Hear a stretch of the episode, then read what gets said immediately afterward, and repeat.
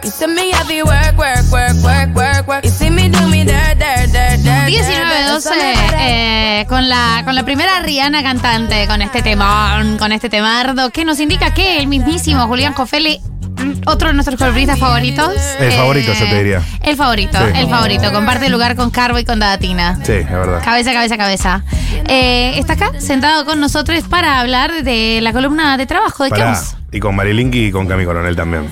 Con Cami Coronel. Marilinki no viene hace un montón. Marilinki ya no nos quiere más. Eh, Pero yo, yo la amo a. Yo la amo, pero también quiero porque quiero que me quieran. Quiero que me quieran, loco. Sí, pero es verdad que Jofele es más fiel en ese sentido. Es lindo. Hay que valorar a los que están.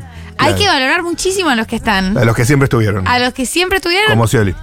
Por eso va a tener un lugar en el gobierno de Sergio Tomás Monza. Es por eso que todos fueron a sacarse foto con Scioli después de haber sido el gran perdedor. ¿Qué tipazo? Es el- de lo que nos perdimos. No sabíamos en el 2015. Llamen a ese estadista. No, llamen a ese estadista. Julián Cofele, ¿cómo estás? Muy bien, acá estamos. Eh, les traje algunos temas eh, variados, o sea, dos temas vinculados a avances que hubo esta semana en la Cámara de Diputados en temas laborales. Y si tienen ganas, se los cuento un poco, así, de qué va. Dale. Bien, Muchísimas. Perfecto, muchísimas. Eh, a ver, por un lado, el día martes, es decir, antes de ayer, en Sí. la Cámara de Diputados, se trató en una reunión conjunta el tema de las licencias parentales. Hace mucho que este tema en la Argentina se viene discutiendo y nunca termina de avanzar. Bueno, esta parece ser la vez que avanza encaminado hacia el recinto en la Cámara de Diputados, en principio hacia un dictamen entre las comisiones de mujer y de trabajo que amplíe las licencias eh, parentales tanto para las personas gestantes como para las personas no gestantes. Hoy nuestro país es en la región el más atrasado en materia de licencias por paternidad. Ah, es increíble. Es Tienen increíble. dos días. Más atrasado que por Chile. ley. Dos días es una Dos locura. días. ¿Dos sí. días? Más atrasado que todos. Un fin de semana Decime largo, otro. digamos. Más atrasado que Brasil. Más Mm. atrasado. Justo en un tema en Un el Semana cual Santa tenés. La Argentina es vanguardia en materia de derechos Es laborales en la súper- región. En cambio, en esto quedó. La quedó en el 74. No solo eh, en derechos laborales, sino también en derechos eh, de las mujeres y personas gestantes y comunidad LGBTIQ+. Creo que fue el- Sí. el, primer país, además de con Uruguay, en tener ley de matrimonio igualitario, eh, ni hablar de la ley de identidad de género que es eh, pionera en el mundo, la ley de aborto. Como hay, hay algo ahí. ¿Qué pasó ahí? ¿Qué pasó? Hay algo ahí que hizo que durante mucho tiempo no se avance. Una cuestión que si se quiere eh, compensa esta demora tiene que ver con que muchos convenios colectivos lo fueron resolviendo en cada, en cada actividad. Claro. Digamos, sobre el piso de la ley, cada convenio colectivo puede negociar siempre que no sea la baja. Entonces, en muchas actividades eso se fue regulando eh, en mejoras y hay eh, actividades que tienen 15 días para los padres, 30 días, 45, etcétera. Entonces, un poco se fue compensando. Ahora, por ley, siguen siendo dos días, esa es la base, y eso es lo que hoy se está discutiendo modificar, junto a muchas otras cuestiones. Para tirarles un pantallazo general de qué es lo que está discutiendo, la ampliación para las personas gestantes, que hoy es de 90 días, 45 antes del parto y 45 posteriores, extenderla a 126 días, lo cual serían cuatro meses y un poco más. Lo que tiene que ver con la ampliación de la licencia para no gestantes, que hoy es de dos días y que se dice de padres, esto cambiaría Sí. a no gestantes, es decir, entendiendo que no necesariamente se trata de un padre, y pasaría a 45 días. Bueno, Eh, está un poco es- mejor. Es bastante más. Ahí es- como ranquea, digamos, en la región. No, ahí estaríamos muy bien. Ah, bien, bien, Ahí bien. estaríamos muy bien. No competiríamos con España, Alemania, los países nórdicos, que algunos tienen igualitarias. Es decir, lo Claro. mismo para personas gestantes y no gestantes, y algunos tienen un año, hasta dos años en algunos programas suecos de licencia, que son una cosa alucinante. Ok. Qué gana de ser padre ahí, ¿no? Sí, ¿no? Es, es- estás. Eh, ¿En Suecia? Eh, no más en Alemania, eh, hay como, es una cosa rarísima y genial en la que si vos sos, eh, en- si estás contratado en relación de dependencia, en la que está la mayoría de la gente, como que podés sumar la licencia de la persona gestante y tu licencia y después le podés sumar es una operación matemática que te da 12 meses sin trabajar. O sea, Excelente. es una operación matemática que te da 12 meses siendo papi. Papi y estando, excelente. estando ahí. Va por ahí. Estoy, eh, me gustaría estar transitándolo así. Eh, bien, después, eh, en materia de creación de nuevas licencias, por ejemplo, se incorpora la, la licencia por violencia de género, que hoy no está prevista en nuestra ley de contrato de trabajo. Ajá. Sí está en muchos convenios colectivos, eh, la posibilidad de solicitar este tipo de licencia. O sea, hay, hay sectores que están más avanzados que otros, pero hablamos de un piso. digamos. Ahora estamos hablando de un piso que, Para del cual no se podría bajar para nadie. El mate no lo vas a tomar, veo. Sí, me encantaría. Ah, bueno. Pero ¿querés decir algo mientras tanto? Por ejemplo. sí, eh, que me imagino que hay sectores eh, un poco más avanzados o eh, eso, más cerca de la igualdad que otros. Perfecto, sí, exactamente. Es así, digamos, hay, que muchos dijiste, convenios que, que- tienen eh, mayores licencias Pero previstas. po- pará, por darme un- algún ejemplito tipo de sectores más piolas.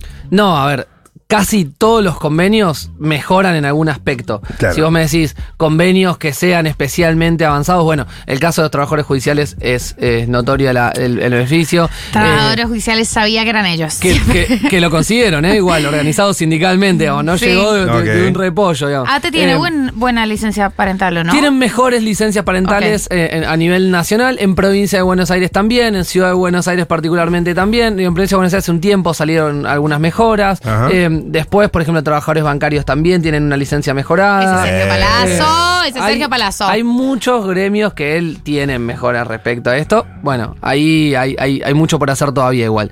Eh, interrupción del embarazo es otra licencia que está prevista eh, en este dictamen que se está discutiendo entre las comisiones de trabajo y de mujer. ¿Cuánto tiempo? Eh, bueno, depende ahí, eso es, es, eh, a definir todavía la- la- la- los días exactos y también depende si es una interrupción voluntaria del embarazo en los primeros meses o es posterior, digamos. Eh, pero se están incorporando después los procedimientos de técnica de reproducción humana asistida, que representa Claro, también eh, un, un proceso médico que requiere tiempo y días de trabajo, eh, o la asistencia a audiencias para la adopción o para adaptación escolar de hijos e hijas. Es Bien. decir, toda una serie de cuestiones nuevas que se incorporarían a la ley, que se están discutiendo, que está avanzando y que van a venir también en paralelo con una incorporación concreta de un tema que vamos a hablar también, la, la próxima vez que venga vamos a hablar un poquito de eso porque es medio un tema en discusión muy fuerte que tiene que ver con los derechos laborales de las personas en situación de monotributo. Eh, Ok, Sí. y en este caso se trata de la creación de asignaciones familiares para monotributistas, eh, lo cual implicaría que, si bien la licencia no se le puede otorgar en sí, porque es una decisión en el caso de las personas que no están en fraude de la ley y que efectivamente son monotributistas porque realizan su propio trabajo cuando lo deciden, eh, en ese caso van a recibir una asignación equivalente a un salario mínimo durante el periodo que implique la licencia. Ah, está bueno. Alguna, o la compensación económica por parte del Estado durante ese tiempo por si deciden no trabajar. ¿no? Claro. Digamos, después que trabajen o no trabajen no se puede comprobar igual que en el caso de las licencias, porque en el caso de las licencias es prohibición de trabajar lo que tiene nuestra ley.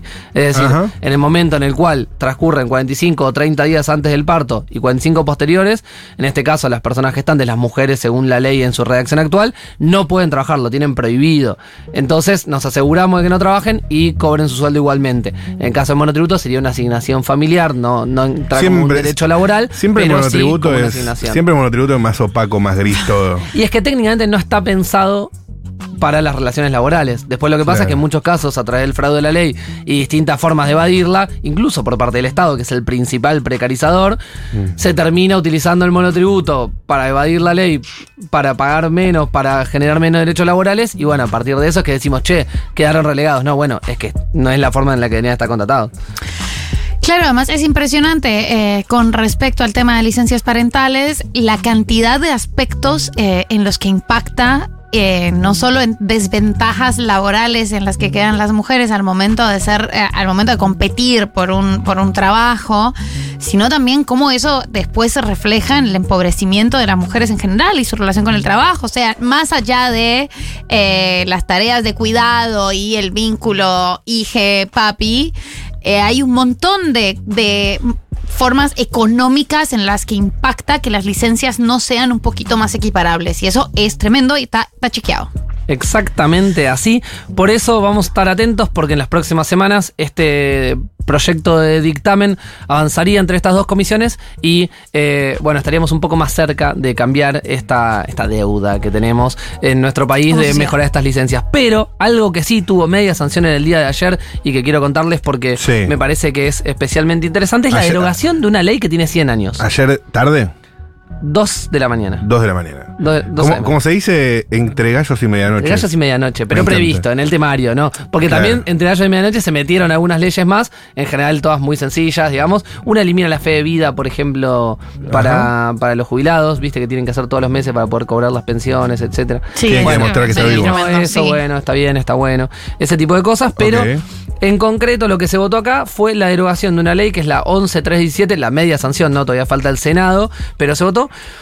que en su momento se estableció para prohibir la ocupación de mujeres y niños en distintas actividades. ¿Por qué? Por un criterio, en el caso de los niños, bastante evidente, que tiene que ver con que no trabajen en este tipo de actividades. Eh, está bueno. Pero en el caso de las mujeres, en el año 24, con una lógica protectoria, de decir, bueno, no tienen que hacer este tipo de tareas porque son peligrosas, no tienen que hacer este tipo de tareas porque, Porque sus no manitas queremos que se delicadas. expongan. Porque es lo lindo, la sus mujer. manitas, la esencia, mujer. La mujer. Que todos los días iluminas esta tierra con tu capacidad de amar.